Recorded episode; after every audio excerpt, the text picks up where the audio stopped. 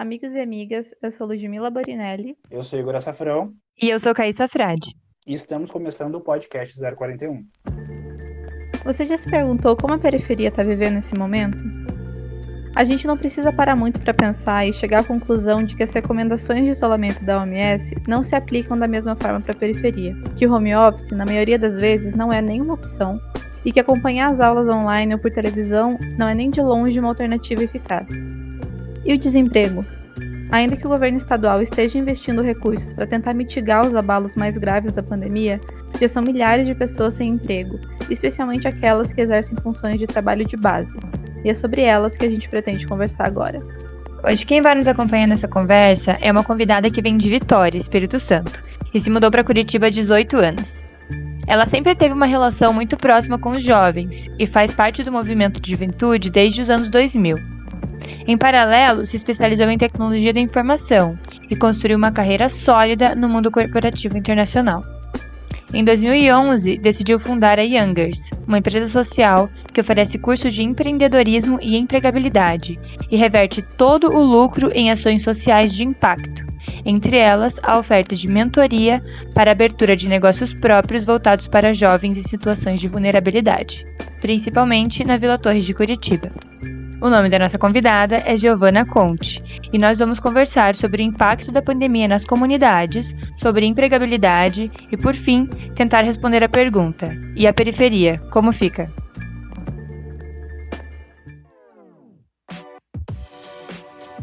Podcast 041 Bem-vinda, Giovana. Muito obrigado por aceitar o nosso convite para esse episódio. É, hoje estamos só eu e a Kai para conversar sobre esse assunto super importante. Mas antes de tudo, é, como é de costume nesse podcast, a gente gostaria de saber o que o seu RG não diz sobre você.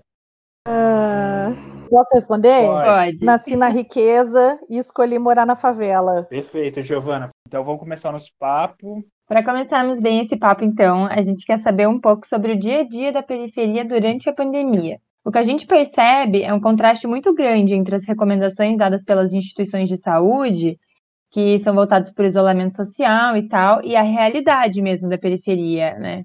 Que na maioria das vezes não tem condições e recursos básicos para sustentar esse distanciamento e esse tal de trabalho remoto, né? Você tem uma longa experiência aí com a comunidade da Vila Torres, né, Giovana? Qual que é o problema, o grande problema do discurso atual do fica em casa e essa desconsideração das desigualdades é, sociais? Eu acho que a clássica é qual o tamanho da sua casa, né? Ou quantas pessoas você tem compartilhando a mesma casa, porque a ideia do, do isolamento social era você não estar no mesmo espaço com muitas pessoas, a fim de que a gente conseguisse isolar esse vírus, mas na periferia, como uhum. a gente tem casinhas muito pequenas, com muitas pessoas, fica muito difícil manter as pessoas em uhum. casa por muito tempo. Não, isso é uma, uma das dificuldades, né? Então, se uma das pessoas, das famílias, ficasse com qualquer coisa, com resfriado, nem precisa ser com Covid, né? O doente de alguma sim, forma, sim.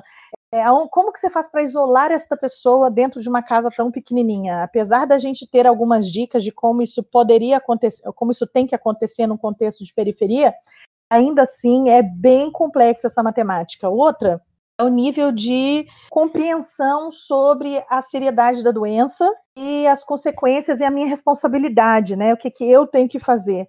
Parece que sobra uhum. tudo para gente na periferia. Parece que só a gente tem que fazer isso e que as pessoas em outras, em outras casas, em outros bairros da cidade, não precisariam ter que se preocupar. Então, eu vejo na comunidade o povo se cansa, claro que se cansa, né? Gente, a casinha é muito pequena. É, se cansa muito rápido de ficar todo mundo amontoado em casa.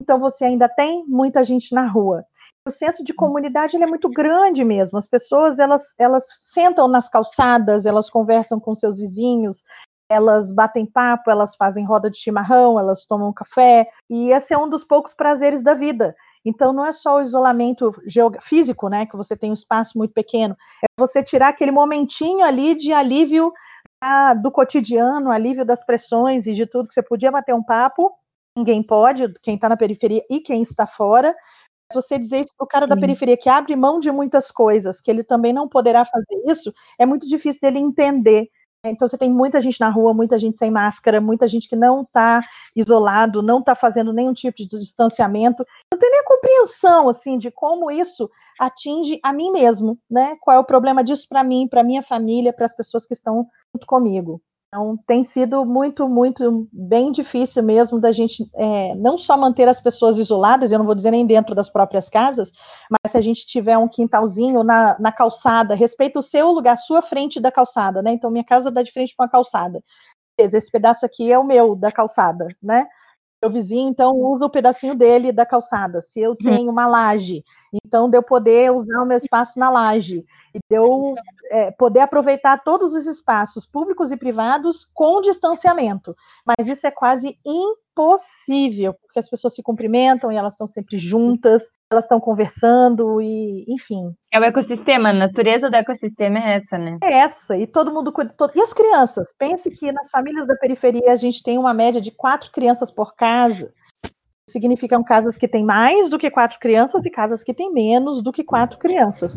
Não existe a mínima possibilidade numa casa pequena, de às vezes dois, três cômodos, você dizer a essas crianças em casa. São crianças que correm na rua, que soltam pipa, que andam de bicicleta, que correm, elas estão acostumadas com todo esse espaço, elas gastam a energia dela na rua.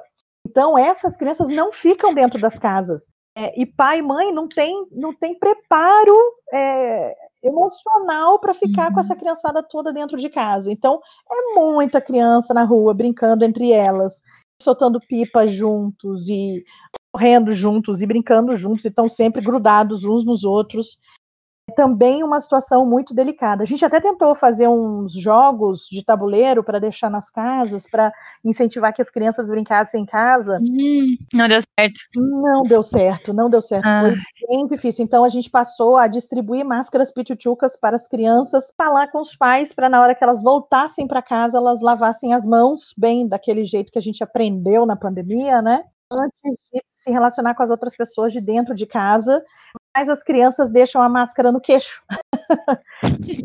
Ai, meu Deus, na cabeça, sabe? Ai, não, Ai, é porque daí para limpar pirulito para comer tem que ficar tirando, tem que abaixar, daí já deixa abaixado de uma vez. Né? Quando corre, não sei se vocês chegaram a andar de bicicleta ou correr com a máscara, eu que não tenho carro ando de bicicleta, a gente faz esforço e a máscara atrapalha a gente, Mas... né?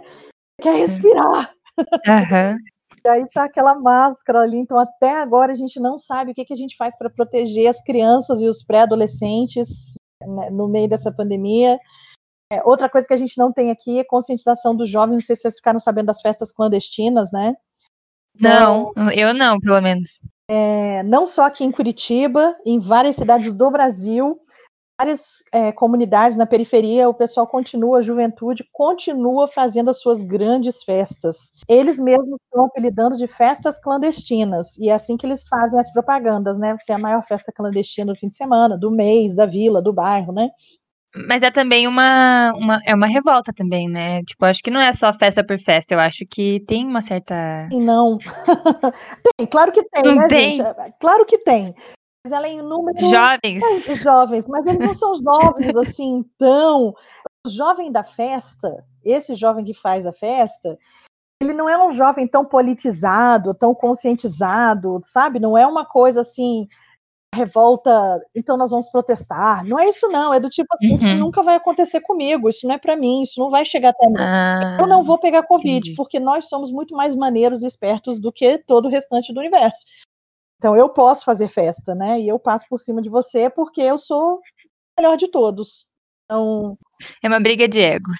É uma briga de egos. E quando a gente fala de egos, é sempre bem difícil de lidar. E vem a polícia e para com a festa e manda todo mundo embora. Infelizmente, a gente sabe aqui em Curitiba que o Covid acabou se espalhando nessas festas clandestinas, né? Também por causa delas nas, nas, periferias. Algumas vezes a polícia chegou e tentou parar as festas. A vizinhança consciente pede, pelo amor de Deus, para a moçada não se reunir, não fazer. Mas a moçada é, entre muitas aspas, melhor do que a vizinhança, né? Então, eu posso, eu não vou pegar, eu tenho esse direito, eu sou superior. E continuam fazendo essas festinhas. É um cenário muito complexo, né, Giovana? Mas é, em relação à questão do desemprego, mais especificamente, como é que está sendo o impacto é, dessa questão por conta da pandemia na comunidade? muita gente perdeu o emprego.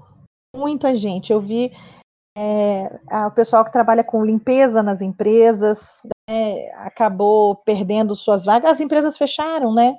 Então a gente vai vendo que a base da pirâmide ela, vai, ela é cortada sempre com muita velocidade. A gente acompanhou uhum. isso na, em 2015, 2016, ali quando a gente teve a crise no Brasil e muita gente acabou perdendo os empregos, agora em 2020 a gente assiste de novo o pessoal da base sendo mandado embora de primeira, porque não tem como, nem, é, é difícil encontrar um culpado, né? Mas a gente ainda não tinha nem se recuperado da primeira crise, não deu tempo nem de fazer caixa ou planejamento, e veio essa pandemia então, vários restaurantes fechando, e mesmo que eles não fechem, como agora eles permitiram abrir só com 30% do potencial, eu não posso ter todas as minhas cozinheiras, ou todos os meus garçons, ou meus operadores de caixa. Então, essas pessoas acabam sendo demitidas porque o próprio negócio já não tem fôlego para manter todo mundo. Aí você começa a ter as pessoas um, dois meses em uhum. casa, desempregadas e sem novas vagas surgindo para essas mesmas categorias, porque um restaurante manda uma cozinheira embora, é muito difícil ela mandar o próprio currículo para outros restaurantes, porque provavelmente eles estão no mesmo momento nessa uhum, pandemia. Uhum. Mas aí é, a gente sabe que tem projetos que estão ajudando a, a comunidade, tanto é que a gente está aqui para falar do seu projeto. É, uhum. em relação a Youngers, mas é, como é que você vê assim esses moradores eles estão sendo auxiliados pelos projetos. Tem também a questão do, do auxílio de governo para alguns que receberam e os outros, assim. Como é que você vê esse cenário, Giovana? É, o governo agiu o mais rápido que ele pôde, porém não tão eficazmente, né? Então a gente tem o auxílio do governo. Eu estou realmente impressionada com as pessoas que receberam ele primeiro. A minha sensação, eu não tenho nenhuma estatística, tipo, eu não saí para medir isso efetivamente, é só uma sensação de ouvir ou de ver aqui volta de mim, é que os primeiros que receberam foram os que menos precisavam ou os que não foram afetados pela pandemia, os que já estavam sem emprego. Muita, muita gente envolvida com tráfico de drogas acabou recebendo benefício antes de pessoas que perderam os empregos, né? Uhum mas a gente tem essa ajuda do governo, esses 600 reais ou 1.200 reais, que realmente está chegando para algum, como eu falei, não é para todo mundo que precisa, mas tem chegado. A gente teve uma onda de solidariedade em Curitiba, a gente recebeu toneladas de cesta básica. Isso foi uma ajuda muito bacana que acabou impactando não só os que perderam emprego ou foram afetados pela pandemia, mas pessoas que já estavam em situação de vulnerabilidade e pobreza que todo mês não sabem o que fazer, todo mês eles precisam de algum tipo de ajuda, e acabou que com essa onda de solidariedade, essas pessoas também foram socorridas, né? É, a gente aqui também teve que parar um pouco da nossa operação para atender pessoas que vieram pedir ajuda para comer, né, gente? É uma ajuda é uma necessidade bem básica. Eu não tenho o que comer na minha casa. Aí, com as toneladas de cesta básica, veio o pessoal, ok, eu tenho arroz, eu tenho feijão, eu tenho macarrão, mas eu não tenho gás para cozinhar essa comida na minha casa. Então, a gente foi tentando entender quais eram as necessidades de cada uma dessas famílias, em cada uma das comunidades onde a gente atende, para ver o que, que eles precisavam. E a gente percebeu que a família tinha uma necessidade muito peculiar é outra, como é que eu vou dizer? É um paradoxo que a gente tem na sociedade. Quem tem condição sempre acha que esta condição é, faz com que ele saiba o que o outro precisa. Né? A gente chegou a ouvir algumas pessoas, alguns casos aqui na vila, hoje ainda a minha equipe contando, fulano que não precisava do auxílio emergencial do governo, fez a solicitação, pegou os 600 reais para comprar cesta básica para doar para quem precisava a fala da minha equipe foi: por que raios ele foi doar cesta básica? E quem disse eu preciso de cesta básica? Me deixasse o dinheiro na mão, na mão de quem precisa, para que a pessoa comprasse o que realmente precisava, né? Então a gente ainda tem essa questão da, das pessoas terem imediatamente doado muita cesta básica, porque elas tinham certeza absoluta de que fome se mata com um quilo de arroz, um quilo de feijão, um quilo de macarrão, né? Então, eu digo que é a, a, uma, é uma solidariedade não assertiva, né? Não é para a gente parar de doar. Uhum. É, não tem problema é, a gente imediatamente essa onda de doações de cesta básica, mas não é ela que vai resolver problema nenhum, nem o da fome. Chega num ponto que as pessoas já têm o quilo de arroz, de feijão, de macarrão. Elas não precisam mais disso, mas é exclusivamente isso que elas continuam recebendo.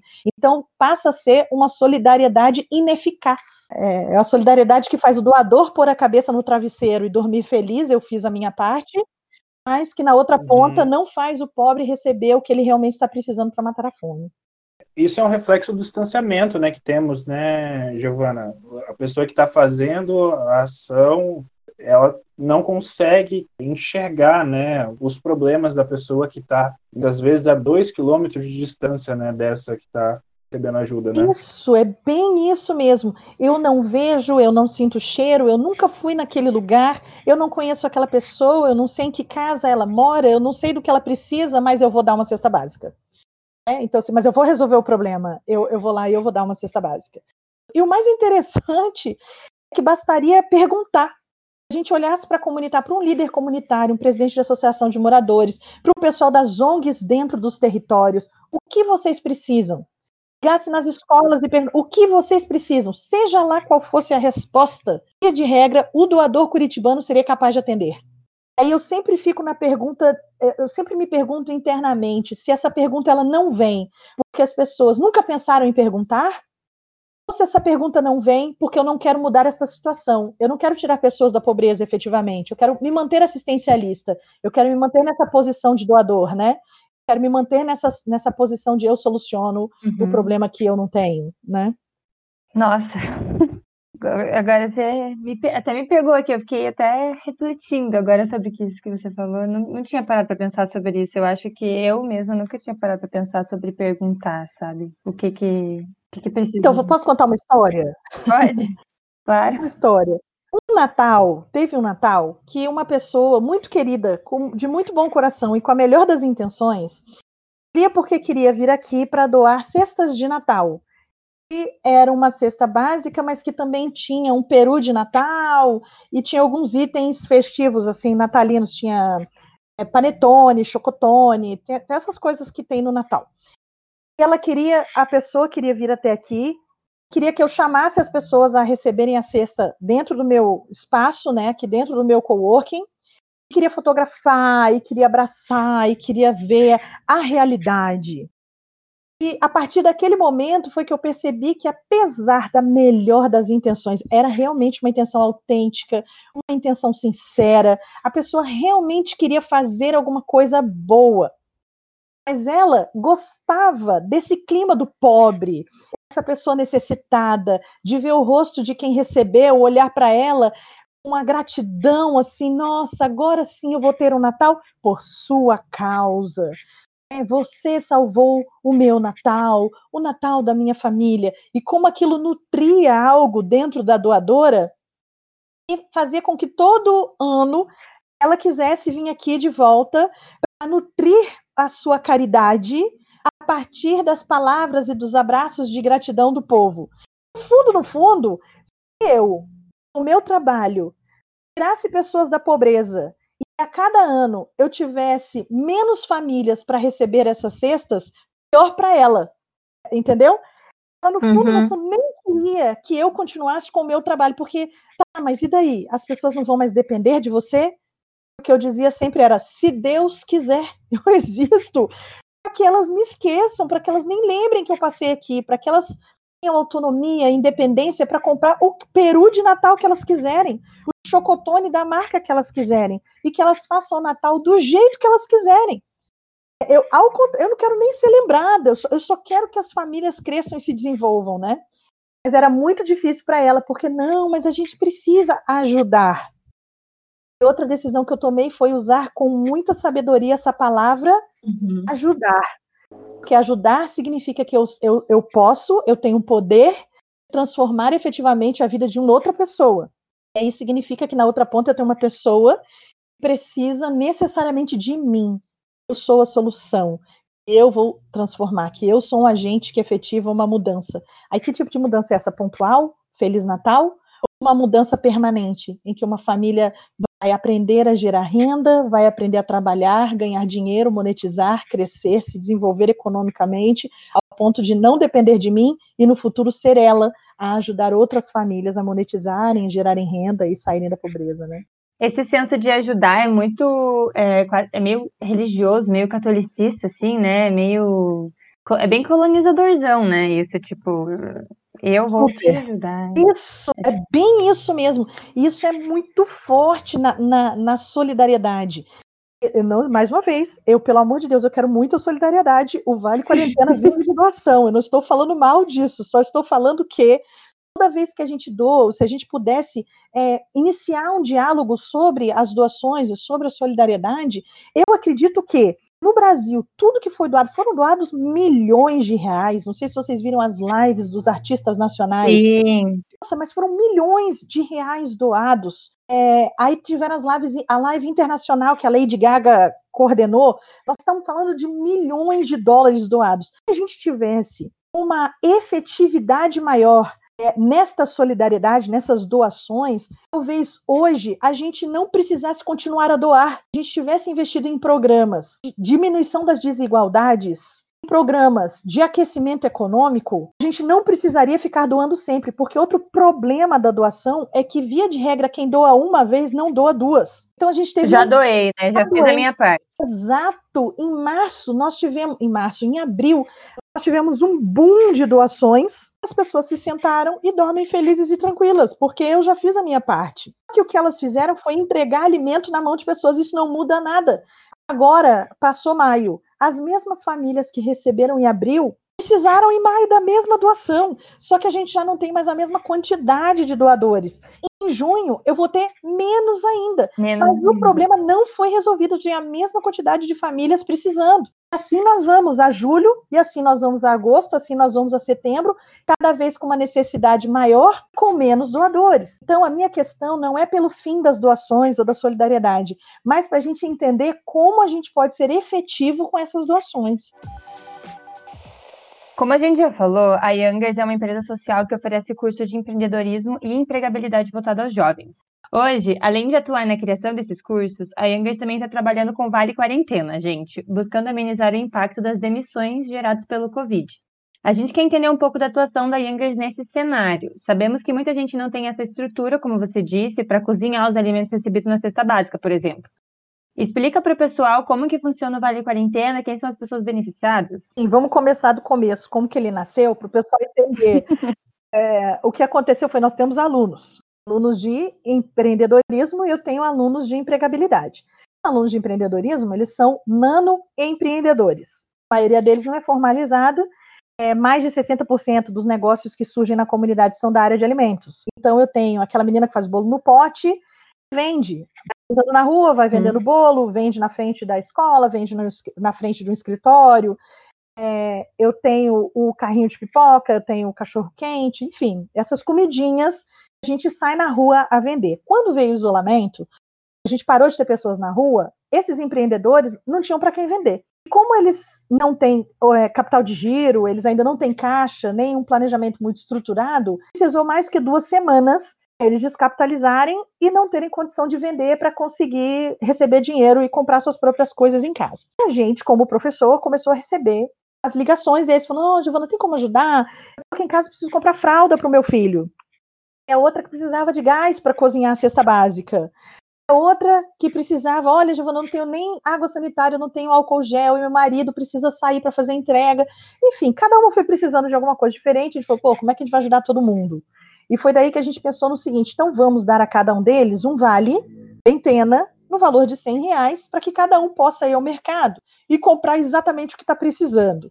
Desse vale quarentena, a gente setou algumas coisas obrigatórias, a água sanitária para a pessoa poder higienizar e o álcool para higienizarem a própria compra e dentro de casa tentar manter as coisas o mais limpo possível, coisas que não são possíveis, né? Tipo é, comprar bebida alcoólica e cigarro. O mercado conveniado sabe dessa parceria.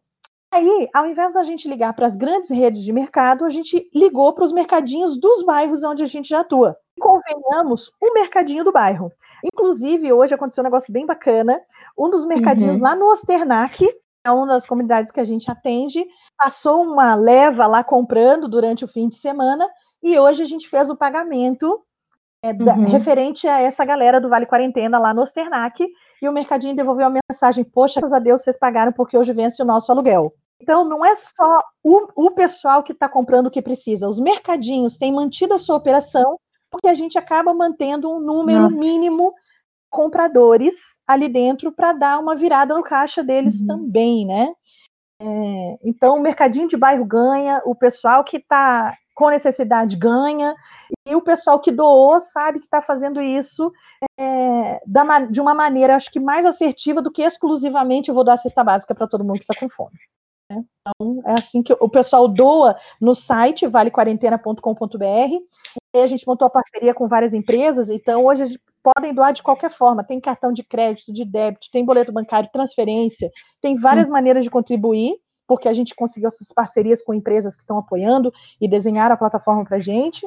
E esse dinheiro fica na conta, esperando ser transferido direto para o mercadinho conveniado. Ele sai, a doação sai direto da conta da Youngers para o mercadinho após fim das compras dos nossos beneficiados. É uma dessas parcerias é aí o Ibanks, né? Como que está sendo essa parceria? Acho que a hashtag deles é Ajude em Casa. Exatamente. Né? Exatamente. O Ibanks entrou em contato com a gente bem no comecinho de tudo isso. Eles falaram, poxa, que ideia bacana. E mexe com dinheiro, com doação, e eles são bem ligados nessa plataforma, esse é o negócio deles, né?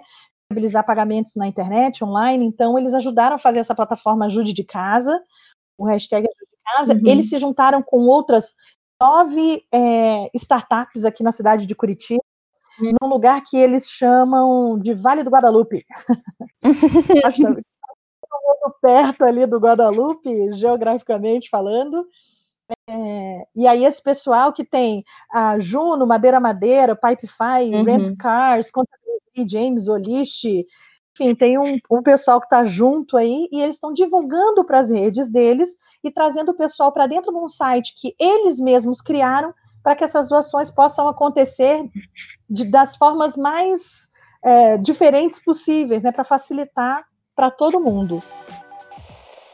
Então, Giovana, a gente percebe que a Younger está fazendo dois tipos de ações, né, dentro da periferia, que seria essa mais pontual, que é o Vale Quarentena, que dá uma condição básica né, de sobrevivência para as famílias, em relação a essas questões, de elas conseguirem fazer as, as, compras delas, mas também tem as ações que você faz na comunidade que tem efeito mais duradouro, como as ações, os próprios cursos de empreendedorismo que a Younger se realiza. Por que você acha que é tão importante ter essas duas é, ações trabalhadas em conjunto, Giovana? Excelente. Eu acho que a gente precisa apagar o um incêndio, depois ajudar a pessoa a reconstruir a casa, né? Então, quando a gente dá vale quarentena, a gente faz com que a pessoa coma. Eu não quero ninguém morrendo de fome. Né? Não quero que as pessoas passem necessidade. Essa necessidade ela é latente, ela é urgente e ela é excepcional. Aconteceu uma pandemia e a gente nunca imaginou que, que a gente fosse estar passando por isso. Então, a gente vai lá e alimenta. Junto com isso, nesse novo mundo pós-pandemia, essas pessoas vão precisar aprender a gerar renda, elas vão precisar aprender a cuidar de si e de suas próprias famílias. E aí não tem segredo. Eu preciso gerar dinheiro, das duas, uma. Eu vou arrumar um emprego e alguém vai me pagar, vou ser uma pessoa assalariada, eu vou empreender, eu vou vender um produto ou um serviço e me remunere. É, nenhum dos dois é fácil e eles tanto, com, tanto arrumar um emprego quanto empreender vão exigir de nós uma série de habilidades. O plano da gente aqui é entender quais são essas habilidades e passar essas habilidades para o pessoal da comunidade, que aí é outro desafio. É arrumar uma linguagem simples efetiva. Tipo, eu preciso comunicar e eles precisam entender o que eu estou falando. Eu, eu não posso falhar, né? Então eu preciso entender da onde eles estão vindo, qual é o ponto de partida, onde eles estão, o que eles já sabem levá-los da onde eles estão até um novo, uma nova possibilidade de emprego ou uma nova possibilidade de negócios. Então, é, a gente fazia isso presencialmente. Era, eu sou apaixonada, muito apaixonada. Acho muito bacana o que a gente faz. Os nossos cursos são muito legais. Eles começam com sete dias. O passo zero ele tem sete dias presenciais. E é muito lindo de ver o pessoal chegando aqui perdido, sem saber nem quem é, e sair daqui dizendo: não, então eu vou oferecer serviço de cortar grama, não, eu vou sair daqui fazendo é, shawarma, ou eu vou fazer bordado, ou eu vou fazer sabonete, enfim, bem legal. E na sequência, quando eles finalmente descobrem o que eles fazem, eles vão fazendo, né? Já começa a ganhar uns trocadinhos ali, E ao longo dessa caminhada, a gente vai vendo, tá, então agora que você está ganhando dinheiro, ainda não é suficiente para te sustentar. Como você faz aumentar sua produção, ou para aumentar o número de seus clientes, ou para precificar de uma forma mais adequada? Aí a gente vai introduzindo conceitos de empreendedorismo a partir da lida, né, do, do que eles já estão fazendo ali no cotidiano. Um exemplo que a gente tem aqui bacana, da LZ, é, são as meninas que começaram fazendo amaciante de roupa artesanal. Aí, durante a pandemia, olha que coincidência, um pouquinho antes elas aprenderam a fazer água sanitária,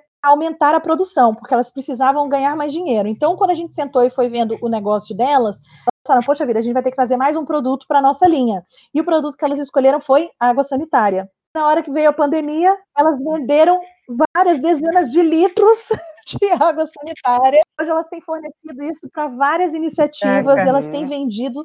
Sem brincadeira, acho que elas têm vendido assim, ó, 60, 70 litros por semana de água sanitária que elas produzem em casa e tem aumentado o faturamento da empresa delas em época de pandemia.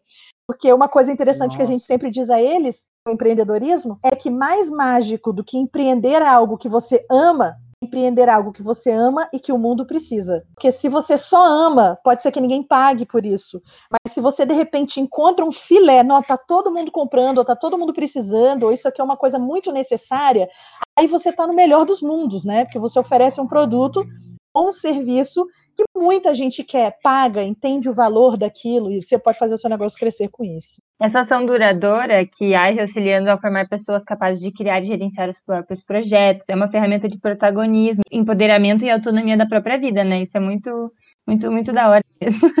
Não, eu já disse para elas que elas querem que eu fale com elas, só pode ficar maior que eu, pode crescer, pode Por favor, sério, LV, né? A gente teve duas empreendedoras aqui que foram nomeadas para curso, para é, prêmios de empreendedorismo na comunidade no final de 2018, inclusive. Vendo elas no palco, eu falei: Jesus amado, ter coração para isso não. Parece até mãe que vê os filhos assim, né, quase sendo prêmio. Nenhuma das duas ganhou, mas para mim foi fantástico. Elas concorrendo no estado do Paraná com vários outros empreendedores de comunidades do estado do Paraná. Eu falei, cara, que massa! É, para todas as outras coisas existe Mastercard, ou Merchan, mas para essa não tem não tem preço, muito legal mesmo. E é muito bacana isso porque acaba até gerando um processo né, das pessoas irem descobrindo seus bicos ou, ou como orientar os seus é, chamados bicos no começo e depois se tornarem empresas de verdade, né? É, com CNPJ, é, e todo, todo esse processo. Sim, você sabe que a gente faz isso intencionalmente. A gente começa com eles descobrindo quem eles são e aí o que, que eles podem fazer da vida para monetizar. Essa é a fase passo zero. E depois a gente pega isso que pode monetizar e começa a dar um pouco mais de sustância. Eles vão percebendo que, de fato, semanalmente eles conseguem ganhar alguns trocados com isso. Aí eles participam de uma jornada junto com a gente para que este negócio se firme, porque a diferença entre um bico e um negócio, ah, não, as, né, são, são várias diferenças, mas a gente precisa parar de olhar para um talento que eu tenho e fazê-lo como plano B. O que acontece com o plano B? Qualquer hora em que aparecer um negócio mais interessante na minha vida, eu vou deixar o meu negócio aceitar um emprego, nem que esse meu emprego me pague um salário mínimo. Isso é um emprego, é a carteira assinada. É o sonho do brasileiro uma carteira assinada. A gente nunca falou nas escolas, ou desde pequenininho, independente da classe social, viu? Mesmo as classes sociais mais altas, quando o jovem ele vai crescendo, entra na universidade. Ele diz, arrumei um estágio, é uma coisa. Agora, se ele diz, vou montar um negócio ou vou abrir a minha startup, o pessoal já olha torto, falando quando é que ele vai arrumar um emprego de é. verdade. É. Quero só ver quando que ele vai cair para ele arrumar um emprego de verdade. Isso, quero ver quando ele vai trabalhar de verdade, entendeu? Aí é, a gente tem que reconstruir um, a, os nossos alunos a partir desse ponto, né? Falando assim, olha, então não precisa parar de olhar para o seu emprego. Que tal ganhar dinheiro enquanto seu emprego não vem? Então a gente não descartou a possibilidade de ele arrumar um emprego. Mas ele vai descobrindo que na outra ponta, opa, mas espera aí, se eu for mais frequente, se eu for mais regular oferecendo o meu produto, o meu serviço, eu comecei a ter algum resultado aqui. Aí a gente vai, ok, vamos crescer com essa busca. Aí ele precisa ter coisas para as quais a gente nunca foi treinado. Quando eu arrumo um emprego, alguém me diz que horas eu tenho que chegar, alguém me diz que horas eu tenho que sair. Uhum. Quando eu estou trabalhando, a roupa. É, a roupa, tudo, né? E quando eu estou dentro do trabalho, alguém vem e me diz o que, que eu tenho que fazer. Eu estou empreendendo, ninguém diz que horas eu tenho que acordar, que horas eu tenho que dormir, e eu preciso descobrir o que, que eu tenho que fazer.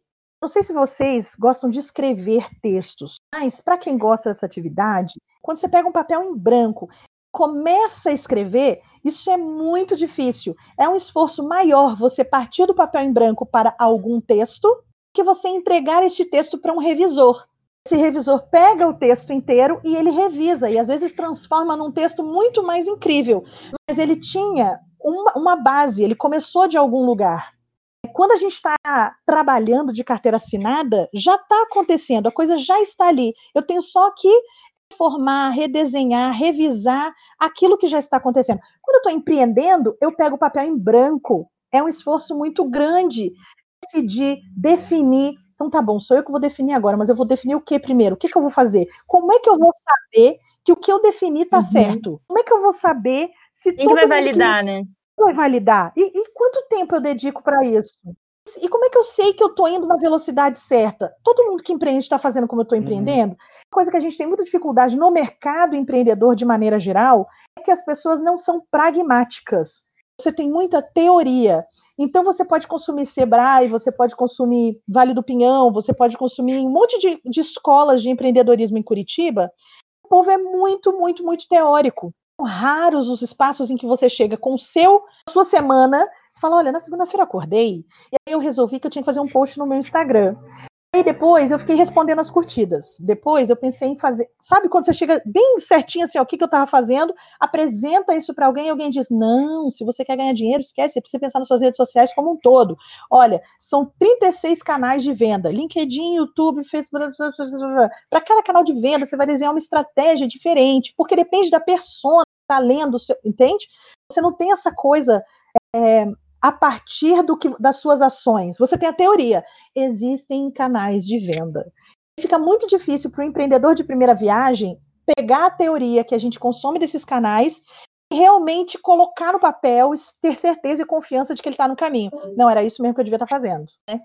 É, a Youngers hoje, a gente teve que. Eu brinco falando que nós somos o berçário do empreendedor, né? Então, aqui a gente pragmatiza a coisa toda. O que, você está fazendo essa semana? Mas por que, você está fazendo isso? Você já pensou em fazer diferente? Ué, mas o que, você quer? Você quer aumentar a sua venda? Você quer descobrir quem te compra? Você quer aumentar a sua linha de produção? Aí você diz, não, não sei nem o que, que eu tenho que fazer. Beleza, então vamos começar? Primeira tentativa, vamos tentar aumentar a sua linha de produção. Não, vamos colocar mais um produto. Não, vamos descobrir quem é que te compra. Vou um caso real aqui, né? A gente tem um artesão que vende colares de resina e madeira. São os colares mais loucos, maravilhosos, de lindos do mundo. Ele sobe a montanha, pega madeira, trabalha madeira, põe a resina e ele põe coisas dentro da resina que fazem brilhar no escuro, que mostram, que representam as estrelas e sei, um monte de coisa, fica lindo, lindo, lindo, lindo. E ele falava assim: "Ah, eu não sei se eu estou acertando na minha propaganda". Ele é um homem, um rapaz com 30 anos de idade. Quando eu falei para ele, então, vamos descobrir quem é que está te comprando. E a gente montou uma pesquisa para descobrir quem eram as pessoas, quem elas são, onde elas vivem, o que comem. Uma pesquisa de Google Forms, a gente entender quem era a persona dele. Voltou, sabe o quê?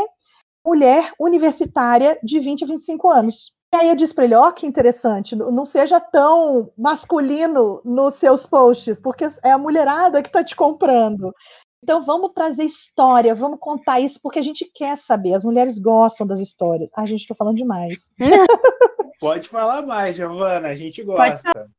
É, a gente é. gosta. É. A gente tem um podcast que a gente gosta de escutar as pessoas Exatamente. falando. É, mas, mas, foi muito bacana assim, de ver o Aran contando. Quando ele identificou quem eram, ele começou a fazer posts e as mulheres universitárias fossem gostar de ver, de ouvir, de saber uhum. de onde veio aquela madeira, por que, que ele usou aquela cor na resina. O que aconteceu? começou a vender mais ainda. E aí ele acrescentou no, no, cordãozinho uma instrução de como é que fazia. E ele pensou na largura Legal. do anel, do não sei o quê, porque ele sabia com quem ele estava falando. Essas coisas mais práticas do dia a dia são as coisas que a Youngers faz presencialmente, mas agora, a partir de junho, se tudo der certo, nós lançaremos tudo isso em conteúdo digital. É, a gente quer com isso alcançar mais pessoas, mas a gente aqui entra num, num, é, num desafio. As, as, melhores plataformas digitais para a gente usar, elas não são gratuitas. Uhum. Então, o que a gente oferecia de maneira gratuita na comunidade presencialmente, a gente não vai conseguir oferecer gratuitamente nas redes. A gente vai ter que achar um preço social, um preço que as pessoas que precisam dessa informação tenham condições de pagar e que pague o nosso custo com, com essa operação toda digital, né? É, e aí, pensando nisso, os nossos próprios alunos nos ajudaram eles vieram para a gente e trouxeram assim, a Giovana, a gente vai responder para você quanto que a gente está ganhando em dinheiro por conta do que vocês têm dito pra gente. Ou seja, eu pagasse a você, eu ainda ficaria no lucro, porque eu estou ganhando, aí a gente foi entendendo a média de quanto eles têm ganhado por mês, a gente está chegando numa, num valor né, de custo, de mensalidade, que teoricamente os alunos que fizerem, seguirem os passos, ou ao seguirem os passos, terão resultados parecidos com o que a gente tem aqui, e o dinheiro do curso vai acabar sendo diluído como investimento no negócio, né?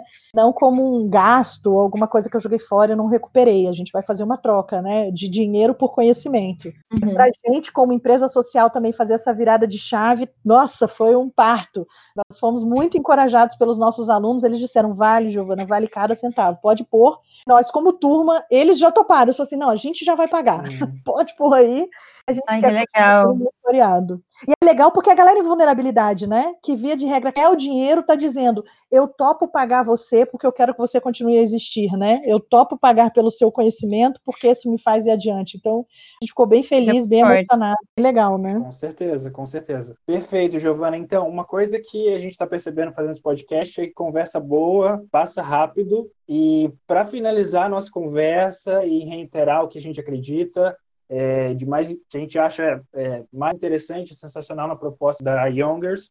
A gente queria saber, na sua visão, é, quais projetos essas pessoas muitas vezes não periféricas poderiam desenvolver ou envolver para diminuir a desigualdade, para a gente fazer um, uma ligação, né? Eu acho que muitas das pessoas que vão escutar é, não são periféricas, mas a maioria, com certeza. A maioria, exatamente, mas estão é, interessados também em diminuir a desigualdade social.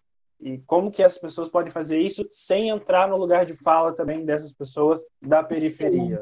Gente, essa pergunta é a melhor de todas, dava para gravar um podcast só com ela. Eu fico muito feliz, eu fico muito feliz de ver pessoas que não são da comunidade com essa, essa visão de diminuir as desigualdades, né? Coisa importante sobre diminuir as igualdades é que toda a minha fala não é para trazer o rico ao local do pobre, que seria diminuir as desigualdades, entendeu? É, todo mundo fica pobre.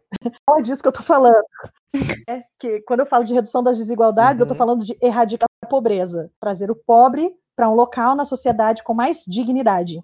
Porque o contrário de pobreza não é riqueza. O contrário de pobreza é justiça. Uhum. Quando a gente tiver uma sociedade justa, aonde o menino que nasceu na comunidade está em pé de igualdade com o menino que nasceu fora da comunidade na busca por um emprego, vai estar tudo bem. A pobreza existe por causa da injustiça e não necessariamente por causa da riqueza, entende? Então, se a gente trouxer justiça, a gente vai conseguir diminuir as desigualdades. Como eu uhum. posso fazer isso? Primeiro, a gente precisa educação no sentido de instrução. Se você não mora na comunidade, mas gostaria de trabalhar com algum projeto de redução das desigualdades, fomentar educação, é, eu acharia lindo ver pessoas que são boas em história, matemática, geografia, língua portuguesa, oferecendo reforço gratuito na internet para pessoas da comunidade. Precisa se ver, funciona na época da quarentena, mas fazendo com que os alunos da comunidade aprendam é, ou percam o medo da matemática, percam o medo da história, da geografia, do português,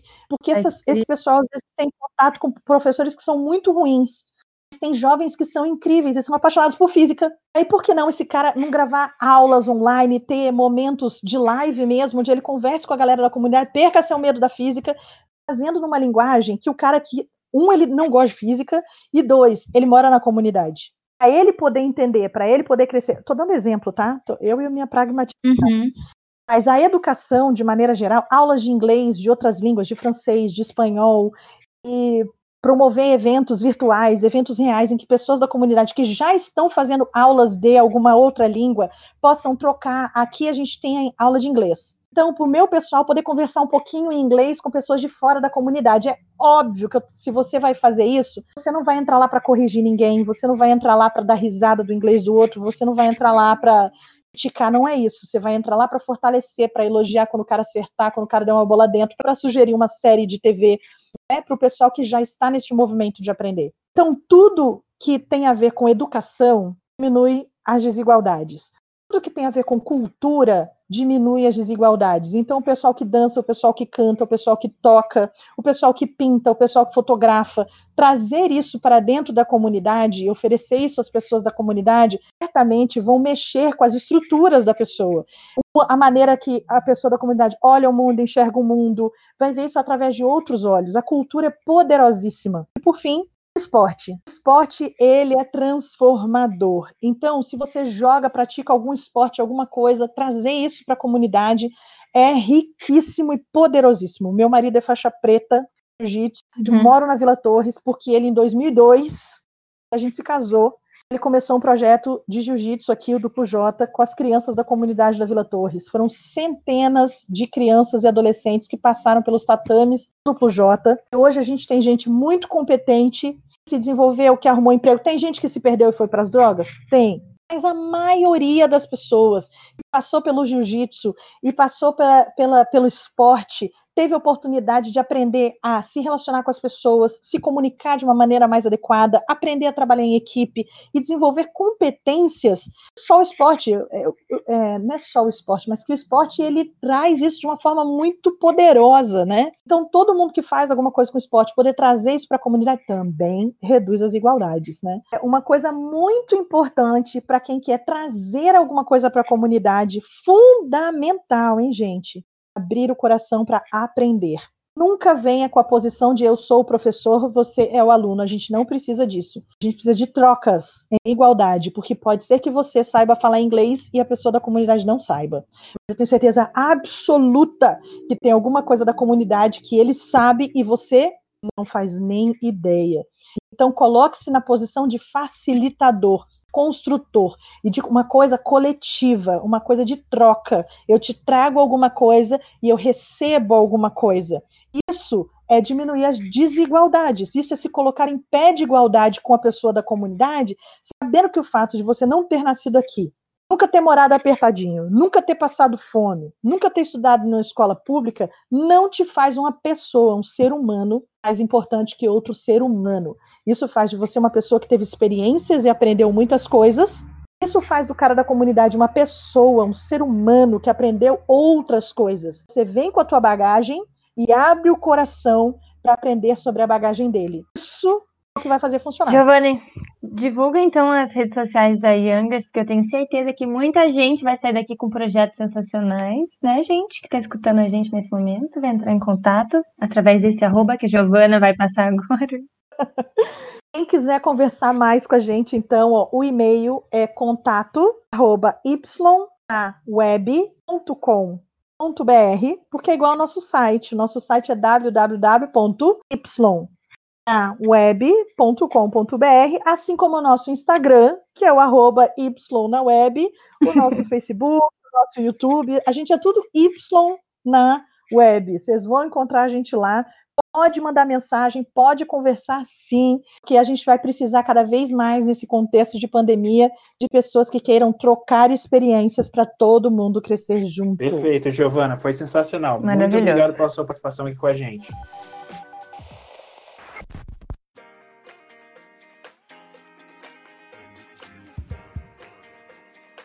Conversar com a Giovana sobre a periferia e a Youngers foi um prazer gigante para a gente. Primeiro, porque a Youngers é um modelo de negócio inspirador e muito efetivo na vida da comunidade. Depois, porque tivemos a oportunidade de entender um pouco melhor uma realidade que está, ao mesmo tempo, distante e próxima de nós e que é constantemente invisibilizada. Bora continuar essa conversa? Siga a gente nas redes sociais, pod041, e participe dessa reflexão junto com a gente, mandando sugestões, opiniões e indicações. Se você acha que mais alguém precisa escutar esse conteúdo, compartilhe o máximo possível para essa importante conversa não acabar. Até a próxima!